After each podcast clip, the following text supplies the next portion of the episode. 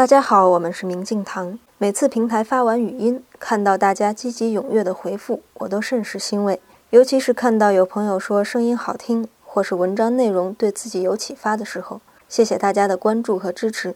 我们会继续努力，把更好的内容呈现给大家。记得小的时候，在课堂上常常喜欢拖着下巴望着窗外的世界发呆，常常心里会有一个疑问。就是我现在坐在这个教室上课，外面的世界是什么样的呢？此时此刻，我之外的世界是存在还是不存在呢？人到底会不会真的死去？死亡之后的世界是什么样子的呢？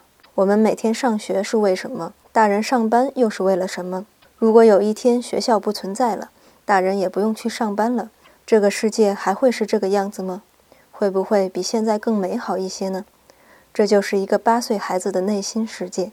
今天您回复“世界”两个字，世界给您看文章。